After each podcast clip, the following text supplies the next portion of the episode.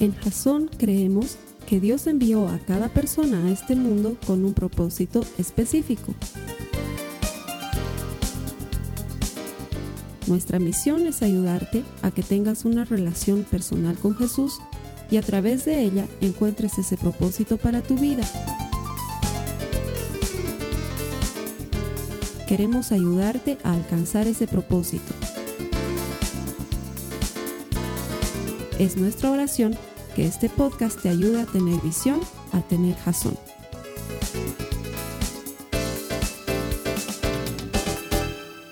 Bienvenidos hermanos, hermanas, queriendo tenerlos en Jazón nuevamente. A ti que te conectas en Jazón en línea, te quiero dar un saludo especial. Estamos realmente sorprendidos de la cantidad de países desde los que se conecta la gente para estar por lo menos un momento en la semana adorando, alabando a Jesús te mandamos un saludo muy especial y te, queremos decir que desde donde estás conectado, eres muy especial para nosotros y todo lo que hacemos lo hacemos para que puedas tener una relación personal con Jesús.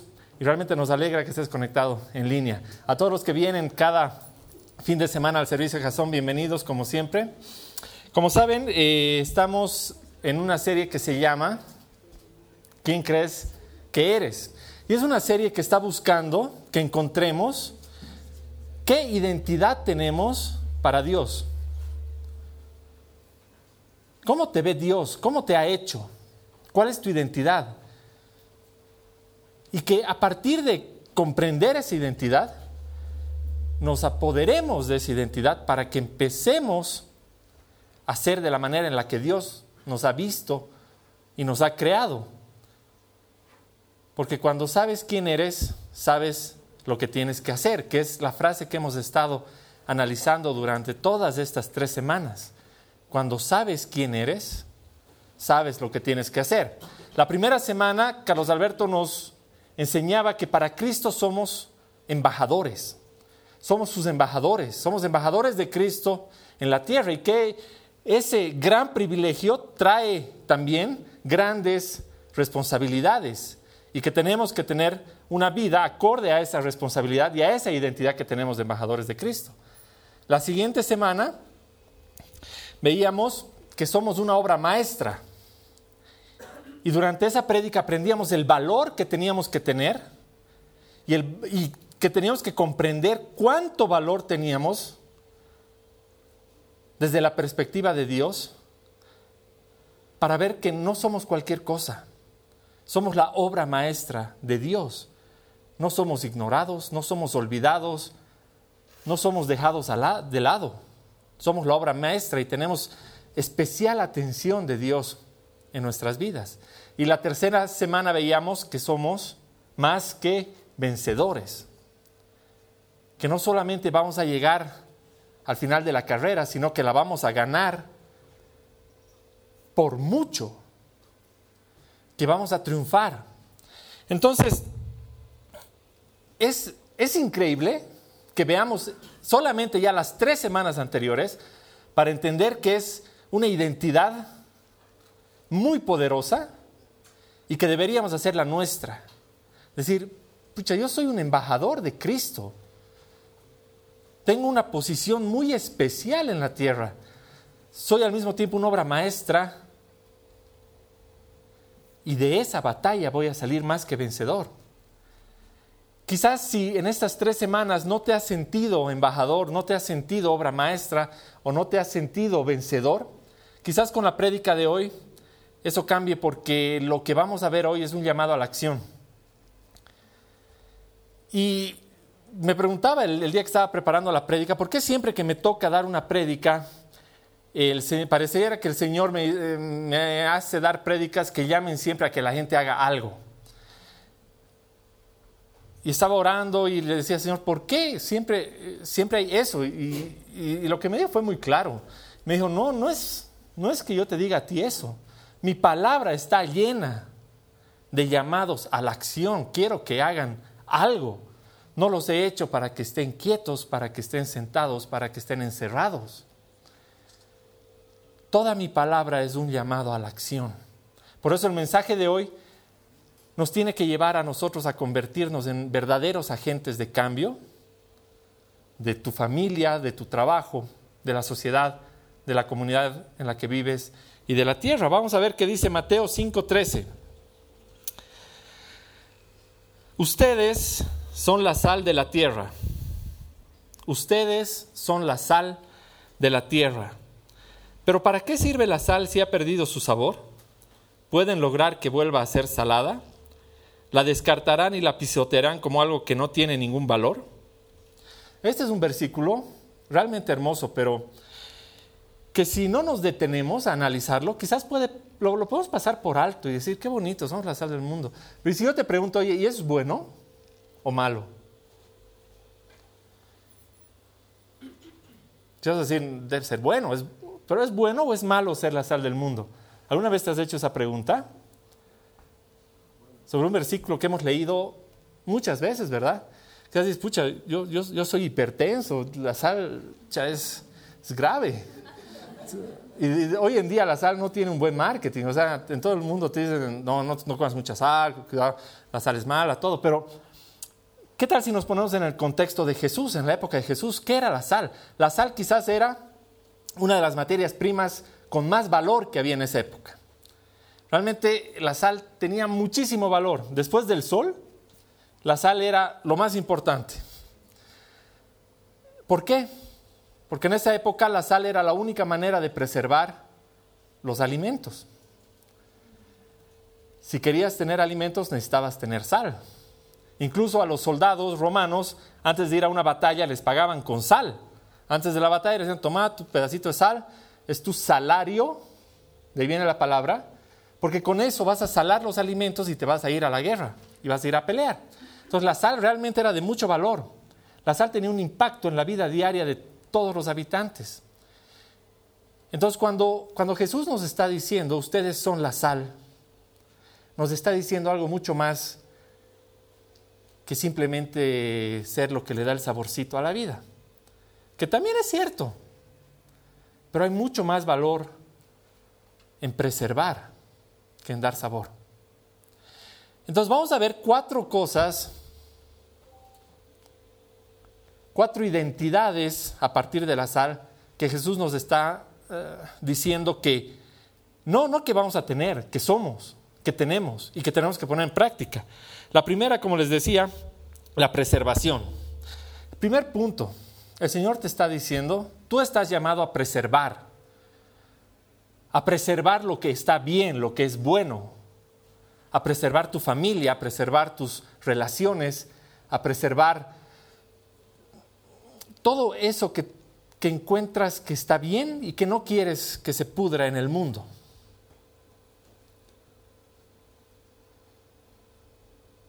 Ese es el primer gran valor de la sal.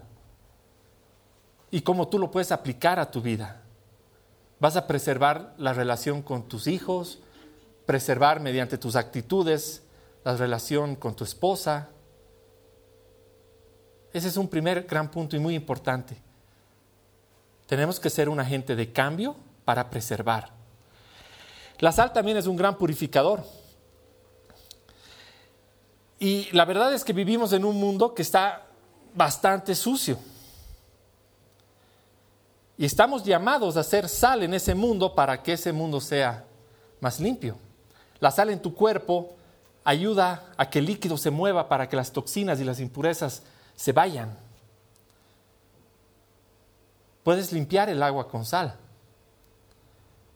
Somos preservantes y somos purificadores. Entonces, si se dan cuenta, en la vida diaria de las personas de esa época, la sal jugaba un rol central, muy importante, porque de eso dependía el alimento, y de eso dependía algo muy importante también. La sal es un gran cicatrizante. Y dices, ya, pero está, medio raro, Esteban, porque hemos partido de, de, la sal nomás y ahora resulta que tengo que preservar, tengo que purificar, soy un gran cicatrizante. Pero de eso es de lo que te está hablando Jesús en ese contexto de la época, porque para eso usaban la sal. Quizás hoy la sal lo, lo tomamos como algo muy particular, que está en todas partes, que lo tenemos en todas partes, que abunda y que lo tienes siempre en tu mesa, pero en esa época era realmente algo de mucho, valor. Y así como la sal la usaban para cicatrizar las heridas, tú puedes ser esa persona que sane las heridas en los demás, en gente que tú sabes que está pasando por momentos difíciles, en gente que, que ha estado con el corazón roto durante mucho tiempo y a través del poder que Dios te da a ti y a través de su palabra tú puedas llevar esperanza a esa persona y ser como la sal que cicatriza para que heridas se curen. Alguna vez seguramente han ido al cine y se han comprado las pipocas extra, extra large. Y justo hace dos semanas estábamos con los chicos, los chicos estaban viendo películas, les hicimos pipocas en la casa y nosotros estábamos con la Katy en la sala de estar charlando. Cuando viene el Ezequiel, tenía los labios hechos unas pelotas blancos y nos dice, tengo sed. Está con los labios blancos y la verdad es que la sal te da mucha sed. Y yo me acuerdo cuando recién conocí a Cristo, fue en un compartimiento que lo daba Carlos Alberto, y había tanta sal ahí que todos terminábamos con una sed espectacular de la palabra de Dios. Estaba salado el Carlos Alberto. Realmente eh, nosotros tenemos esa responsabilidad, ¿sí? Pero ese regalo de poder dejar en la gente sed por la palabra de Dios. Que luego de que la gente te mire, hable contigo, charle, que cuando tú estás yendo a un compartimiento, que cuando estés en tu oficina hablando de, de cómo ha cambiado Dios tu vida, tú dejes en la gente esa sed por la palabra de Dios, así como la sal nos deja sed en el cuerpo. Entonces, si se dan cuenta, el, el, solo hecho de haber hablado de la sal es, es mucho más grande. La identidad que nos está dando Dios y de la que nos deberíamos apoderar realmente es mucho más grande y es increíble. Te está diciendo que tú estás llamado a preservar donde las cosas se están pudriendo, ahí afuera. A curar donde hay muchas heridas, resentimientos. Te está llamando a purificar lo que está sucio. Y te está llamando a que en ese proceso dejes a la gente con sed de su palabra. Es algo que yo quisiera hacer. ¿Qué dice Mateo 5:14, lo que sigue? Ustedes son la luz del mundo, como una ciudad en lo alto de una colina que no puede esconderse. Nadie enciende una lámpara y luego la pone debajo de una canasta. En cambio, la coloca en un lugar alto, donde ilumina a todos los que están en la casa. De la misma manera, dejen que sus buenas acciones brillen a la vista de todos para que todos alaben a su Padre Celestial. Es increíble, o sea, realmente a mí me parece increíble las dos cosas que nos está diciendo ahí Jesús sobre nuestra identidad, sobre lo que somos.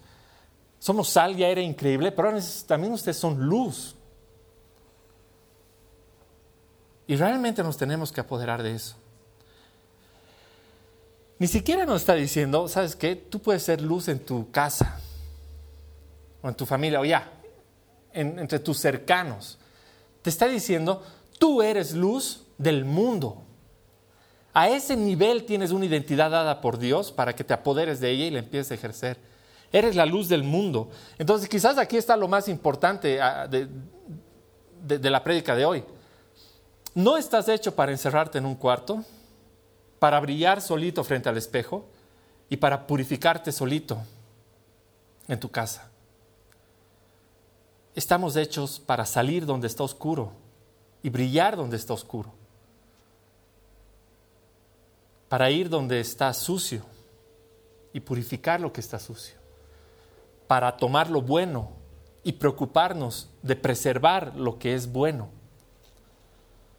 Estamos llamados a estar ahí afuera. Y cuando estemos ahí afuera, cumplir con quien Dios nos ha dicho que somos, porque cuando Sabemos quiénes somos, sabemos lo que tenemos que hacer. Somos sal y luz. Vamos a dar dos pasos para darle honor a esta identidad que nos está entregando Dios. Podemos hacer dos cosas. Siempre, siempre nos gusta llevar esto a la práctica. Entonces nos vamos a enfocar en dos puntos particulares que no son los únicos, pero que nos van a ayudar a ser sal y ser luz. Entonces, a ver, como luz que somos, ¿cómo hacemos para brillar? ¿Cómo hacemos para brillar?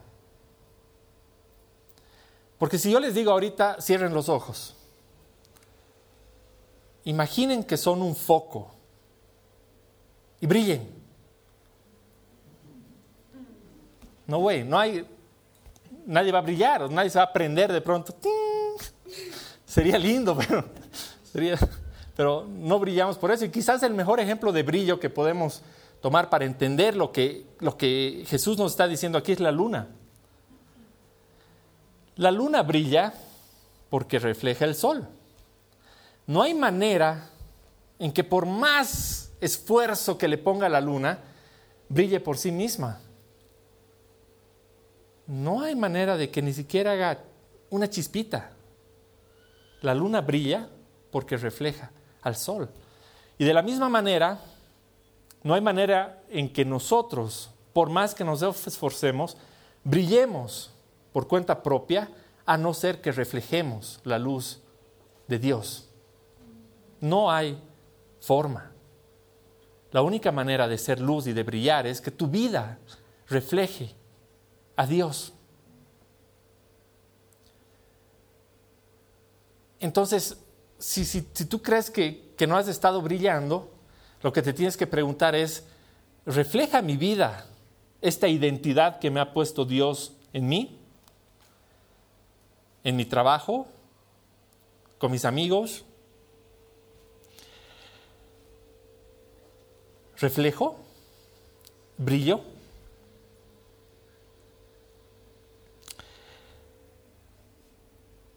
Y quizás digas, no, tengo que hacer algo para brillar entonces, tengo que hacer algo para reflejar esa luz. No se trata tanto de lo que tú quieras hacer, porque se trata de quién eres en realidad. ¿Eres embajador? ¿Te ves a ti como obra maestra? ¿Has adoptado esta identidad para ti? Quizás un buen ejemplo de una identidad adoptada y, realmente vivida en grande es Pablo y Silas. En Hechos 16, 22 al 25, dice, enseguida se formó una turba contra Pablo y Silas, y los funcionarios de la ciudad ordenaron que les quitaran la ropa y los golpearan con varas de madera los golpearon severamente y después los metieron en la cárcel. Le ordenaron al carcelero que se asegurara de que no escaparan. Así que el carcelero los puso en el calabozo de más adentro y les sujetó los pies en el cepo.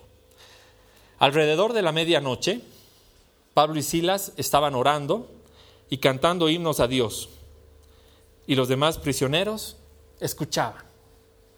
Ahora, quiero que te que te imagines realmente lo que, lo que estaba pasando. Los desvistieron y los pegaron. Realmente estaban mal, estaban heridos, humillados. Y luego los llevaron a un calabozo y los pusieron en el último lugar del calabozo para que no escapen y les amarraron los pies.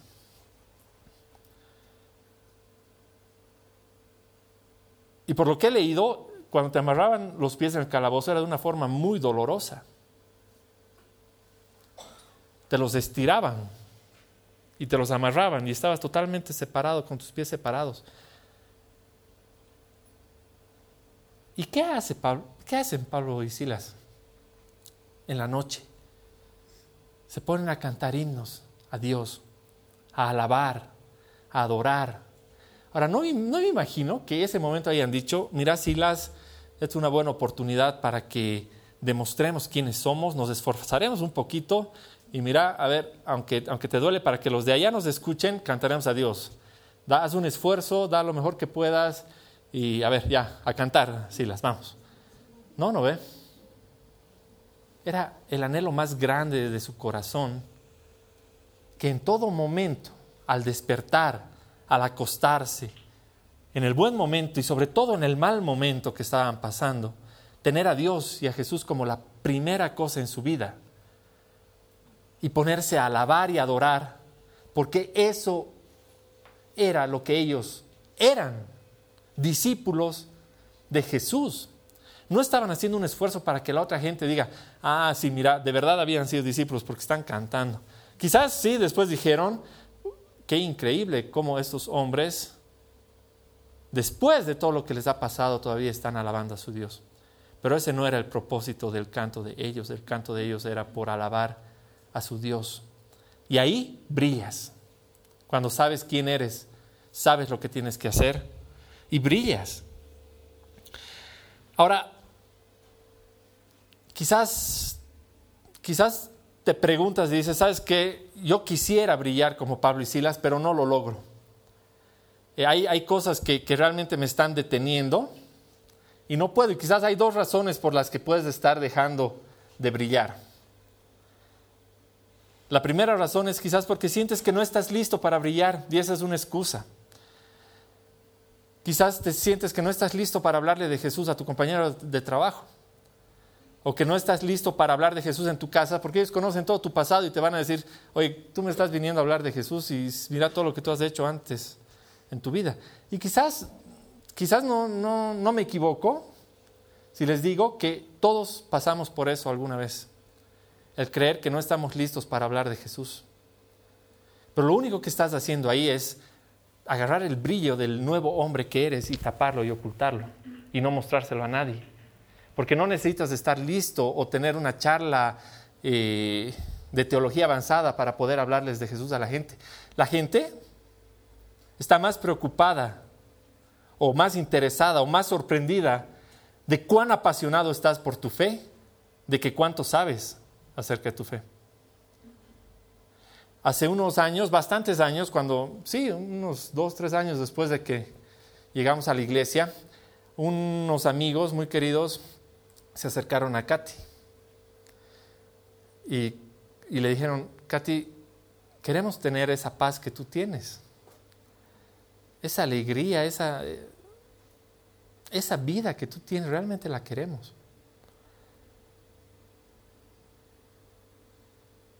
Y, y no se convirtieron. Unos años más tarde pasaron por problemas como pareja. Y se acordaron del consejo que les había dado Katy en ese momento, que les dijo, enamórense de Dios. Nada más, tres palabras. No les dijo, bueno, vamos a empezar por el principio y les empezó a dar una charla llena de, de, teología, de, explicaciones o, o de cómo había sido su vida. Simplemente les dijo, enamórense de Dios. Y cuando nos hemos encontrado con ellos hace unos meses, no se, no se imaginan su vida sin, sin Dios, sin Jesús. Solamente porque la vieron a la Katy brillar. Yo no brillaba mucho en esa época, pero la Katy brillaba. la vieron brillar. Y en el momento en el que Jesús fue a tocar sus corazones, ellos se acordaron del, del consejo de, la Katy y dicen, enamórense de Dios. Porque la gente está ansiosa, sedienta de encontrar respuestas a su vida, de salir del mundo que está sucio, que está podrido, que está lleno de problemas. Y si tú no estás brillando porque tienes miedo de no saber cómo hablarle al, de al lado de, de, Jesús, solo dile, enamórate de Dios. Solo apasionate por tu fe y se va a notar. Los demás van a notar que eres una persona apasionada por tu fe y van a decir, wow, yo quiero un poco de eso. ¿Qué es? Porque vas a estar reflejando a Dios. No es por ti, no es por tus fuerzas, no es por eh, por cuánto te esfuerzas, por lo bien que hablas, por nada. Es simplemente porque estás disponible para que Dios brille a través tuyo. La segunda razón por la que pienso que puedes no brillar, y esta y es un poco más complicada, es porque hay alguien que te está apagando la llama cada vez que tú intentas brillar. Y es verdad, y es verdad que hay un enemigo que está intentando de que tú no brilles, porque cuando brilles, la gente a tu alrededor va a cambiar. Y si eso te está pasando, ora. Si no estás pudiendo salir de tus problemas, de tus vicios, de que cada vez caes en la misma tentación de, siempre y tropiezas y te cuesta levantarte y, has vuelto a ser mal ejemplo, uh, o lo que sea que te está impidiendo brillar, ora y levántate. Porque hermano, bienvenido al club. Todos pasamos por eso. Todos nos volvemos a caer. Todos volvemos a tener un problema que pensábamos que no íbamos a volver a tener, pero nos dejamos llevar. Nos alejamos un momento de Dios y nos dejamos engatusar por la tentación de caer en cosas que dijimos alguna vez, no voy, no voy a volver a caer, pero ¿sabes qué? El Señor te ha transformado. Ya no eres el mismo, porque cuando caes, sabes lo que está mal, sabes que te puedes levantar, sabes que puedes pedir perdón, sabes que puedes intentar ser mejor y sabes que quizás mañana vas a dejar de caer con eso, pero que eso no te impida brillar. No tengas vergüenza. No esperes a ser perfecto para ir a brillar frente a los demás, porque esa perfección quizás va a llegar dentro de mucho tiempo. Así como eres hoy, con tus problemas, pero con ese hombre nuevo que te ha hecho Jesús, puedes ir a brillar y puedes ser sal. Para terminar, hermanos, quiero hacer énfasis en esto. O sea, esta identidad no es para guardárnoslas aquí adentro, en la iglesia. Aquí todos podemos brillar hermoso, pero si no brillamos allá afuera donde está oscuro, de nada sirve. Si no somos sal allá afuera, donde está todo pudriéndose, de nada sirve. Y esto, o sea, se puede malinterpretar. Porque puedes decir, uy, sí, no, ¿sabes qué? Ahora sí, me voy a anotar a todos los viernes de soltero para ir con mis amigos y que se porten menos mal de lo que se portan si yo no estaría ahí porque yo voy a hacer sal y voy a hacer luz en el viernes de soltero. No, o sea, nada que ver. No se trata de ser más permisivos con lo de afuera, se trata de ir y mostrar lo que es bueno afuera. No se trata de eh, tener una vida más light para poder ser eh, sal y luz con tus amigos que, que tienen otra vida y que tú dices, sí, pero es que voy a ir ahí y mitas, mitas, vamos a hacer un poquito mal, un poquito bien y vamos a estar mejor que sin ellos, pero no. Se trata de que vayas y brilles tal como Jesús te dice que brillas, pero sobre todo manteniendo los valores y los principios que tienes en tu identidad como embajador de Cristo, como su hijo. Que eso no lo puedes transar por nada. Entonces de eso se trata, estar ahí afuera para hacer eso, no para mezclarse y pasarla bien a medias.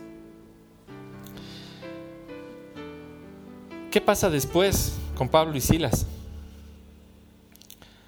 De repente hubo un gran terremoto y la cárcel se sacudió hasta sus cimientos. Al instante, todas las puertas se abrieron de golpe y a todos los prisioneros se les cayeron las cadenas. El carcelero se despertó y vio las puertas abiertas de par en par. Dio por sentado que los prisioneros se habían escapado, por lo que sacó su espada para matarse. Pero Pablo le gritó, detente, no te mates, estamos todos aquí. El carcelero pidió una luz y corrió al calabozo, y cayó temblando ante Pablo y Silas. Después los sacó y les preguntó, Señores, ¿qué debo hacer para ser salvo? Ellos le contestaron, cree en el Señor Jesús y serás salvo, junto con todos los de tu casa. Cuando brillas, hay vidas que se van a salvar, hay familias que se van a salvar, hay heridas que se van a curar. ¿Qué valor le vas a dar a eso en tu vida? Es tu decisión. En este caso, Pablo y Silas estaban brillando en la cárcel. Y lean lo que viene después. Es increíble. No se los voy a contar para dejarlos con un poquito de sed, pero léanlo porque no solo cambia la vida del carcelero. Léanlo. Es una vida cambiada por el brillo de Jesús a través de dos personas extraordinarias que decidieron ser sal y luz en el mundo, así como el Señor nos ha dicho hoy que seamos nosotros sal y luz del mundo. Vamos a orar. Señor,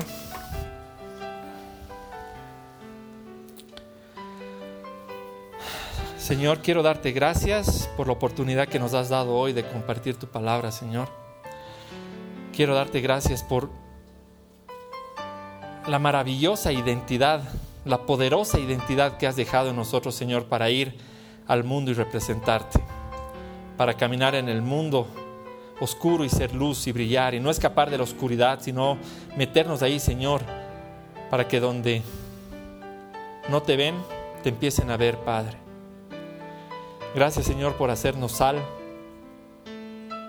y gracias por la responsabilidad que nos da, Señor, hoy de preservar lo que es bueno, lo que tú nos mandas, el tipo de vida que quieres que llevemos, Señor.